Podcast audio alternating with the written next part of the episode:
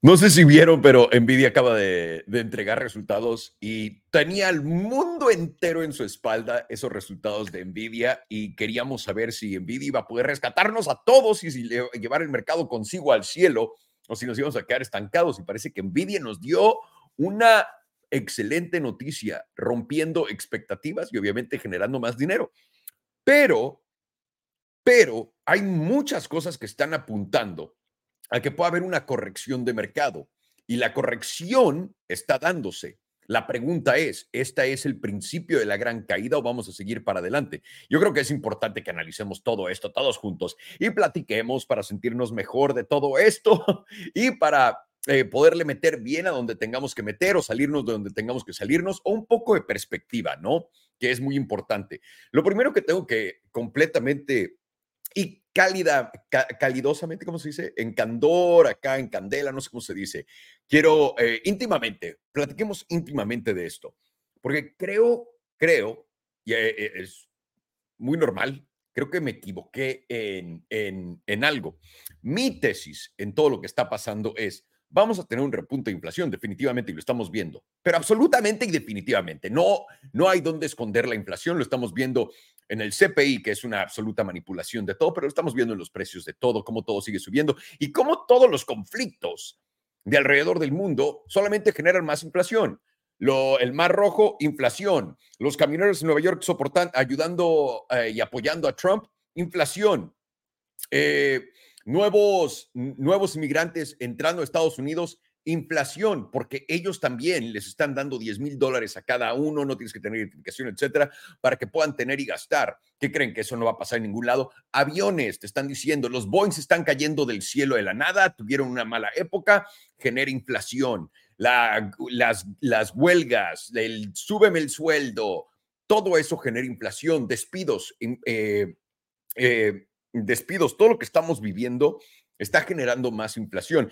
Y también el hecho de que estamos imprimiendo una cantidad de dinero absurda también devalúa la moneda al mismo tiempo. Entonces, no hay duda alguna que el fenómeno de la inflación está aquí y se va a quedar un rato. Entonces, ¿dónde puede estar el error? Y ahí les va.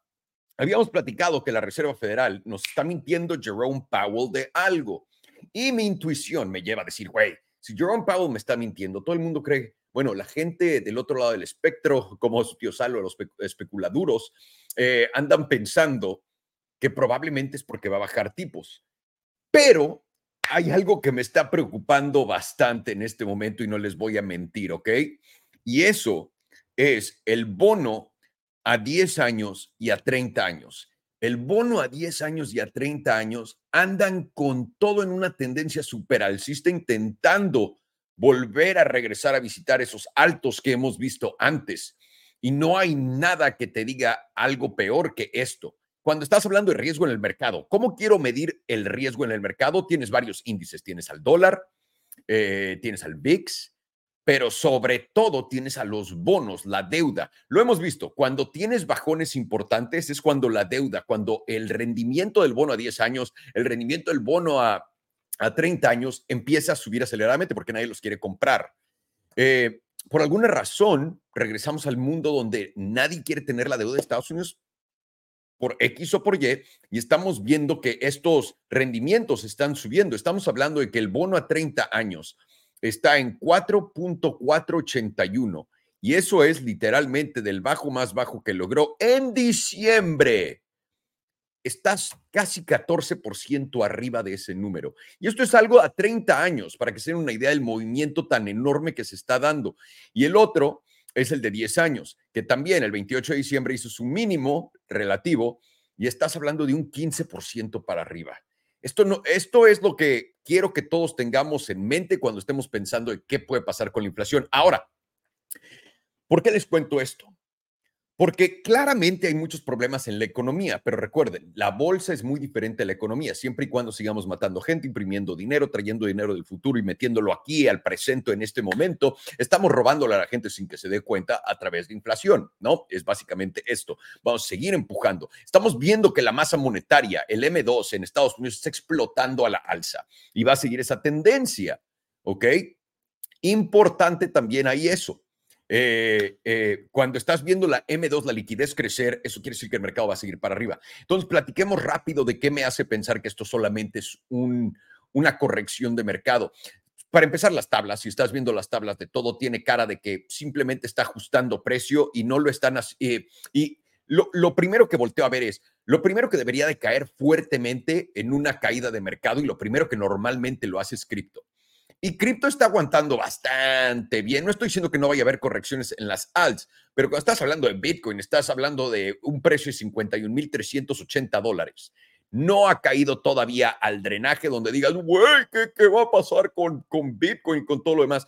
Nada. Vimos correcciones, hemos visto números rojos, pero nada que rompa estructuras importantes, nada. Lo único que sí es Solana. Estoy volteando a ver Solana y digo, uy, eso se puede poner mal. Si, cierra, se puede poner muy mal, digamos.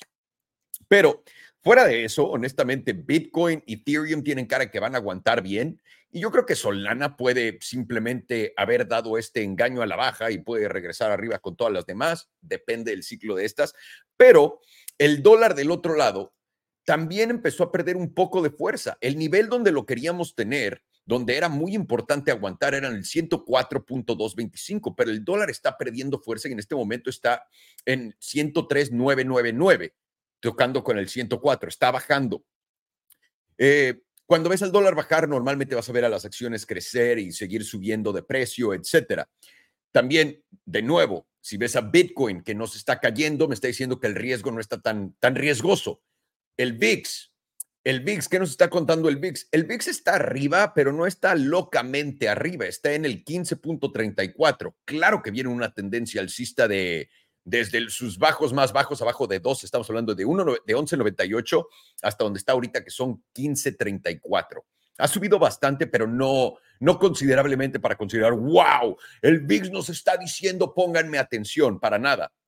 Yo creo que una de las cosas importantes de notar es eh, las microcaps, cómo lo está haciendo el Russell 2000 y cómo había pintado que se quería ir a la alza, pero parece ser, y todavía no hay confirmación de esto, que quiere voltearse para darse vuelta en U.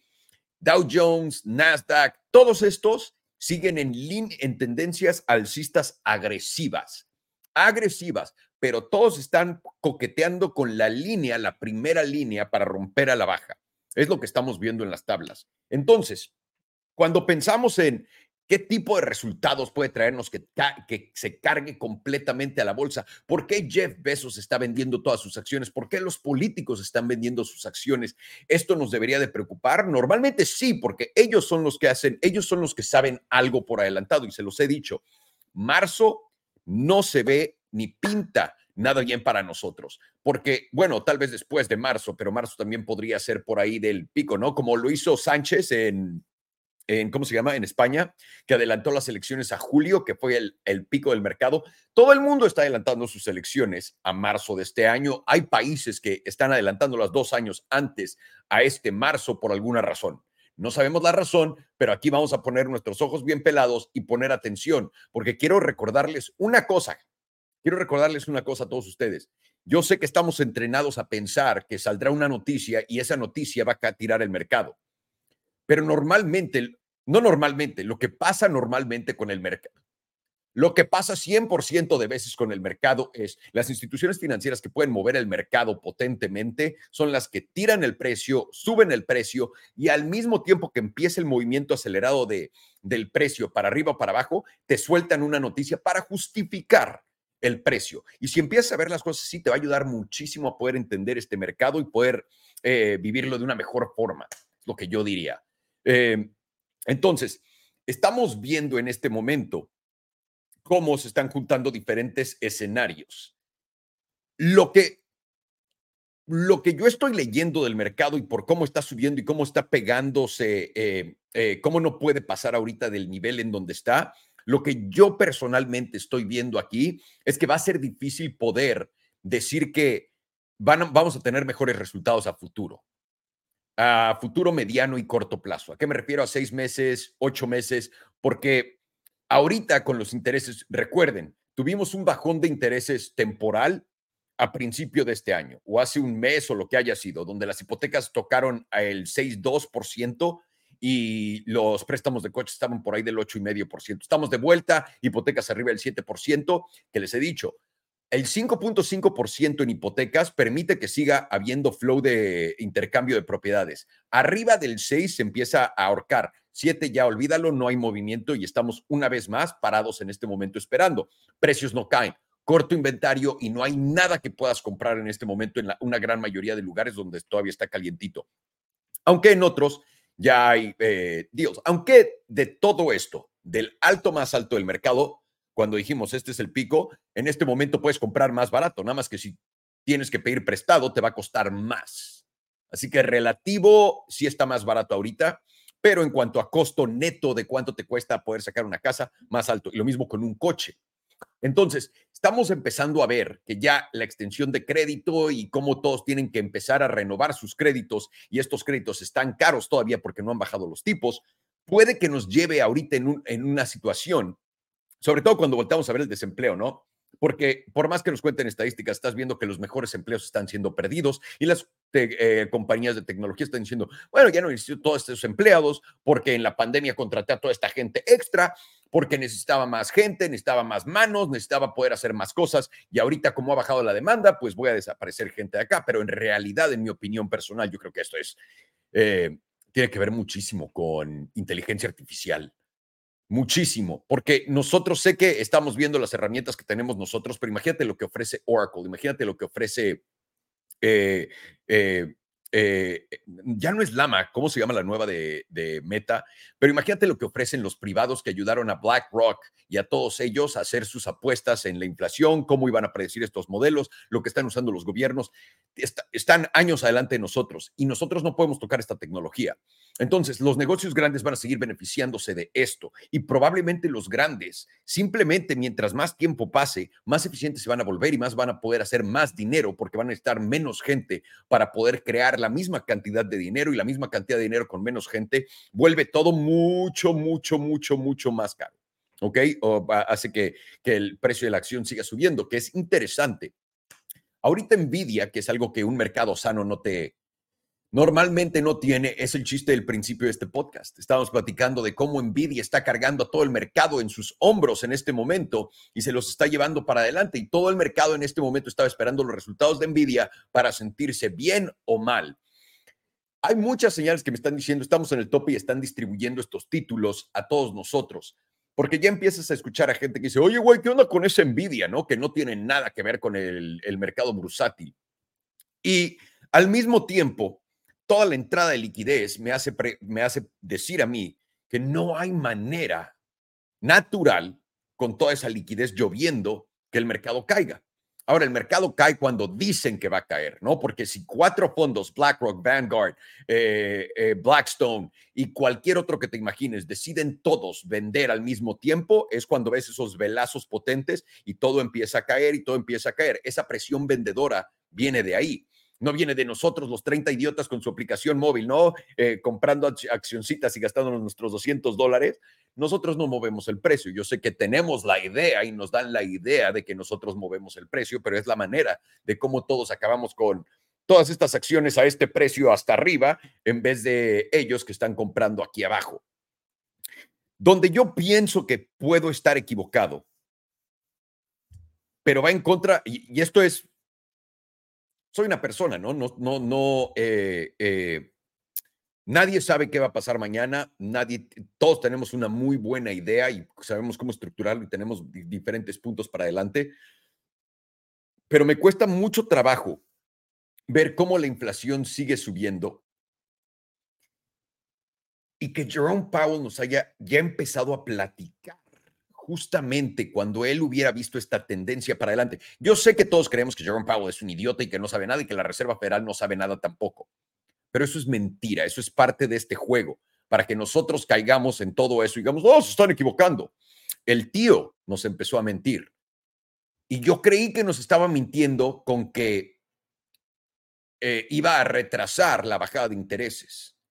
Yo no consideré que nos estuviera mintiendo en qué tal, y esto es de nuevo, especulación pura, especulación pura. pero quiero que lleguemos a la junta, quiero que te pongas en este momento, te metas en tu máquina del tiempo de especulación del tío Salo y te teletransportes a la junta del Fed en marzo. Y que pretendas que yo soy Jerome Powell. ¿Qué pasa si salgo y le digo a todo el mundo, acabamos de tener otro print de CPI, estamos viendo que la inflación va a la alza una vez más, lo estamos viendo con todo, vamos a necesitar subir intereses una vez más y vamos a ver qué tal para adelante. ¿Qué le pasaría al mercado si eso llega a pasar? Y eso es un evento fabricado porque le hemos dado, y esto se los dije hace años también, le hemos dado todo el control y toda la atención a estos tíos del Banco Central, que por cierto son los que mueven todas las economías de todo el mundo, son el poder puro y son los que hacen todo lo que están viendo para poder justificar imprimir dinero. No, no hay de todos los que mandan. El güey que hace el dinero es el güey que manda. No tienes que ser un genio para entender eso. Eh, ¿Qué pasa si el tío Jerome Powell se pone ese stance y le dice a todo el mundo, ¿saben qué? Están subiendo los intereses, olvídense de recortes y vamos a empezar a pensar en subidas. Eso es el escenario que nadie, nadie y una gran minoría tiene en la cabeza.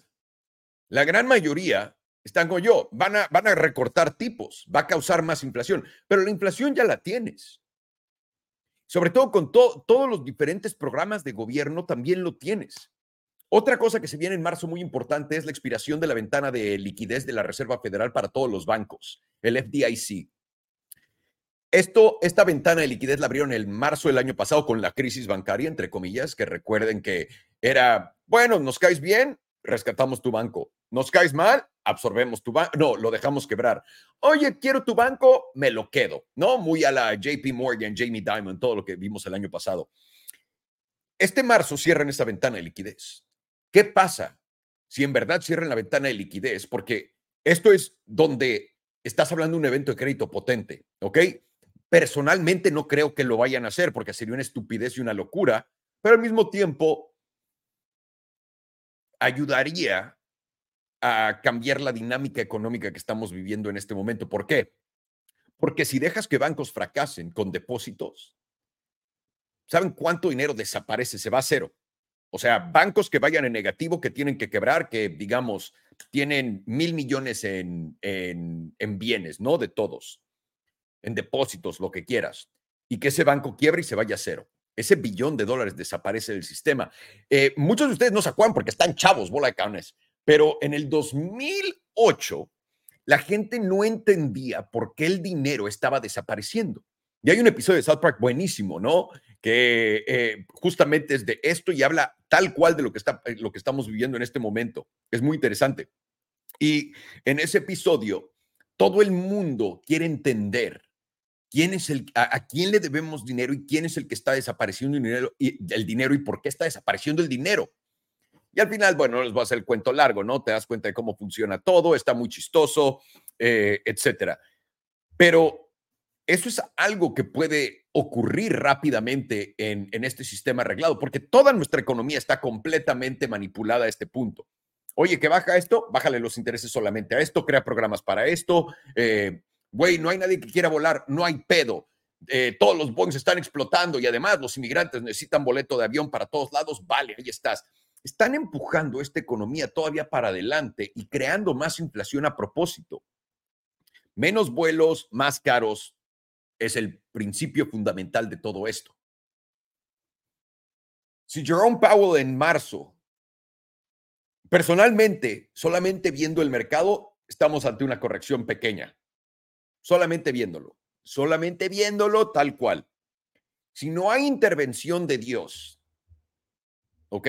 Si no existe una intervención del Banco Central para tirarlo o de los makers para tirarlo, probablemente estés ante una corrección de precios sencillita y común.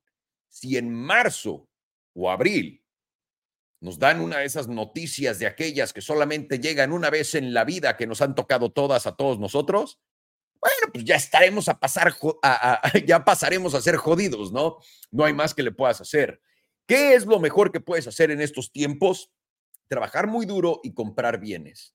Nuestra economía mundial, claramente, de acuerdo a los güeyes que mandan, quieren hacerla para que todo el mundo tenga nada. Yo sé que esta es la payasada más grande del mundo. Tendrás nada y serás feliz. ¿Cuántas veces todo el mundo se los ha dicho? Pero es a lo que van, te lo están diciendo en tu jeta.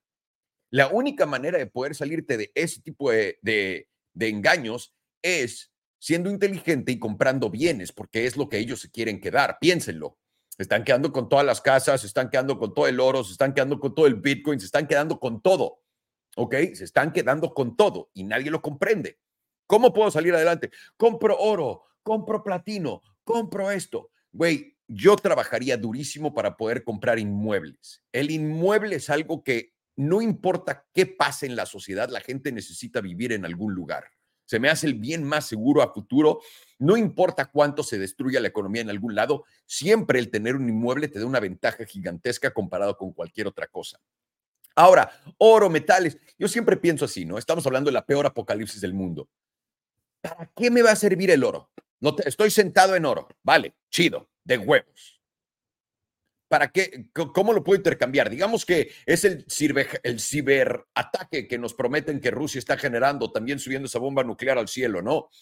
Todo esto que está creando esos rusos malditos, Vladimir Putin, el güey más malo del mundo, es que lo es. En Estados Unidos, si hablas bien de Vladimir Putin, lo amas aparentemente, porque nuestros políticos nunca han suicidado a nadie en la cárcel, ni tampoco han cometido actos sexuales sin víctimas. Nunca ha pasado eso no vayan a buscarlo de Epstein porque es exactamente eso. Entonces, solamente les quiero dar un poco de contexto. Cuando nos empezamos a preocupar entonces, definitivamente, lo habíamos dicho antes, necesitamos tener niveles. Tengo mis líneas, tenemos todos nuestros trazados en las gráficas. Si no estás seguro de qué pasar y estás muy estresado, no vale la pena estar en el mercado, honestamente. Eh, eh, no creo que ninguna cantidad de dinero valga el dolor de cabeza que es la bajada y luego la subida. Es es una mamada. Pero si no tienes prisa, probablemente algún punto vayan a haber buenas entradas en este momento o después. Eh, por ahora, si tienes, y esto, esto es algo que le tengo que repetir mucho a la gente porque la gente de verdad no, no lo aprecia lo suficiente. Si tienes dinero en mano, el mercado está poniendo interesante, estás llegando como a un pico donde estamos a punto de romper máximos o nos vamos a revertir para abajo y ya tienes ganancia en mano, ¿te duele tomarte tu ganancia? En este momento y no estar estresado ni pensando en nada más. Es algo que quiero que todo el mundo se lleve eh, consigo a, casa y que lo piensen bien. Es todo lo que les quiero decir. Me voy a dedicar a platicar con mis cuates acá del, del chat, a ver cómo andan los miembros del canal. Muchísimas gracias por escuchar este nadie me preguntó. Los aprecio muchísimo. Gracias por dejarme despejar la cabeza y poner todas estas cosas enfrente de ustedes. A ver qué, a ver qué sale, caray.